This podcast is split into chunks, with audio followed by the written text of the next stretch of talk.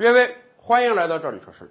前两期节目啊，我们还跟大家聊说，过去二十年啊，有很多东西的增值价格呢，实际上是跑赢了房价的。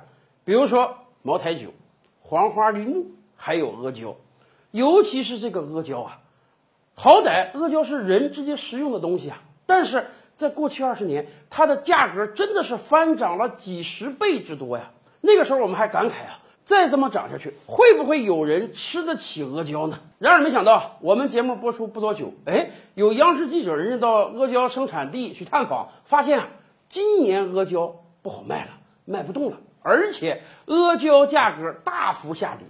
人家就举了一个例子啊，说最好的那个红黑盒的阿胶，市场人售价本来是一千四百九十九，二百五十克，很贵了啊。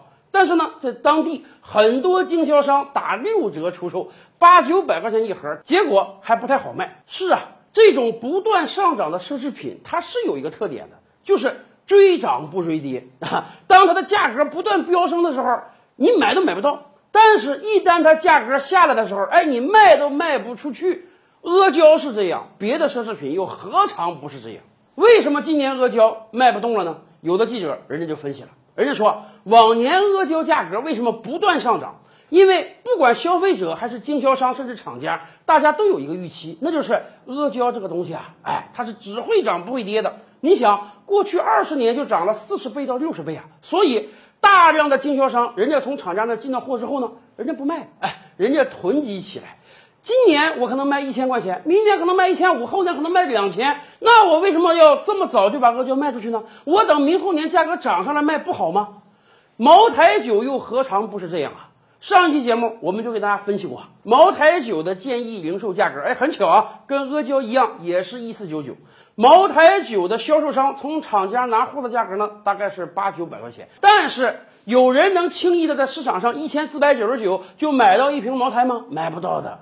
真要买二四九九，你都未必买得到啊！所以大量的茅台酒经销商，人家玩的把戏是：哎呀，我从厂家进个两吨酒，有一吨我拿出来到市场上卖，我可以卖个比较高的价格，这一吨的售价就把我两吨的进货价涵盖掉了。哎，我等于一分钱没出，剩下那一吨呢，我放到我自己酒窖中，等到明年后年价格涨上来，我再卖，我会赚的更多。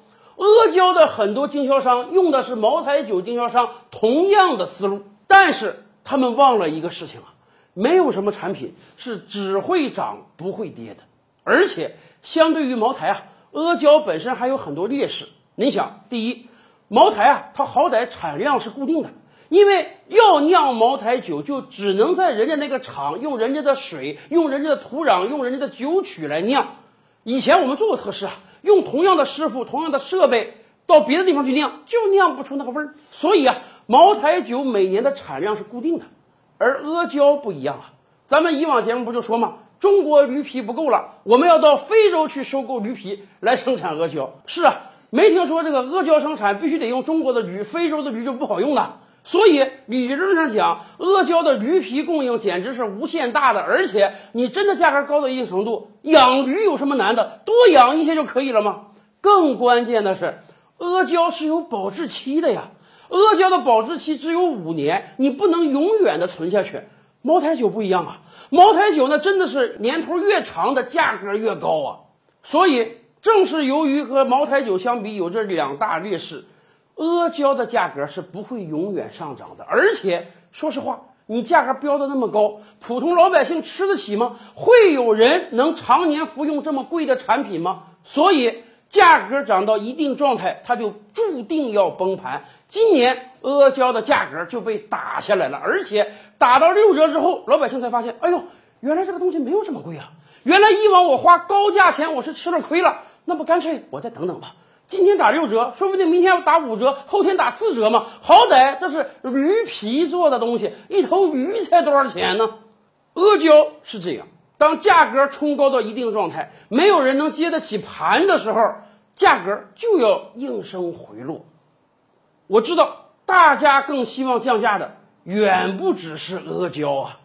今天的视频你满意吗？点击赵理说事的头像，还有更多精彩内容啊。